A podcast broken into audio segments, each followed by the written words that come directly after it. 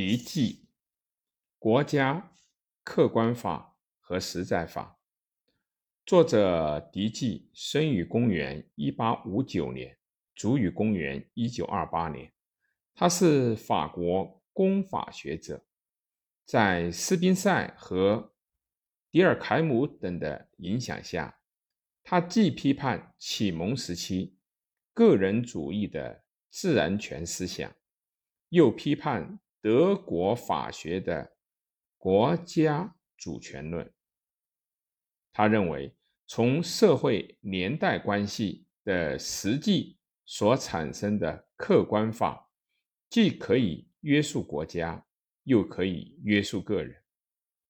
狄记在本书中首先声明，法学应从所有的形而上学的思辨中解放出来。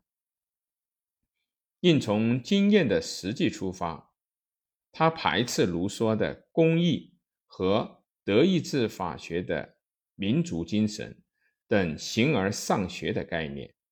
因而，如能从实际经验来认识社会，就可得知，只有根据分工的社会年代关系，才是社会的真实面貌。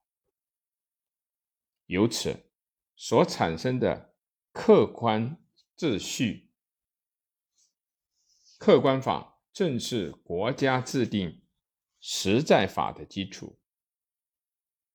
狄纪的这种思想是与工团主义、多元国家论联系在一起的，虽受到了法国国内外一些人的赞同，但也有人批判说。客观法也是一种形而上学的存在。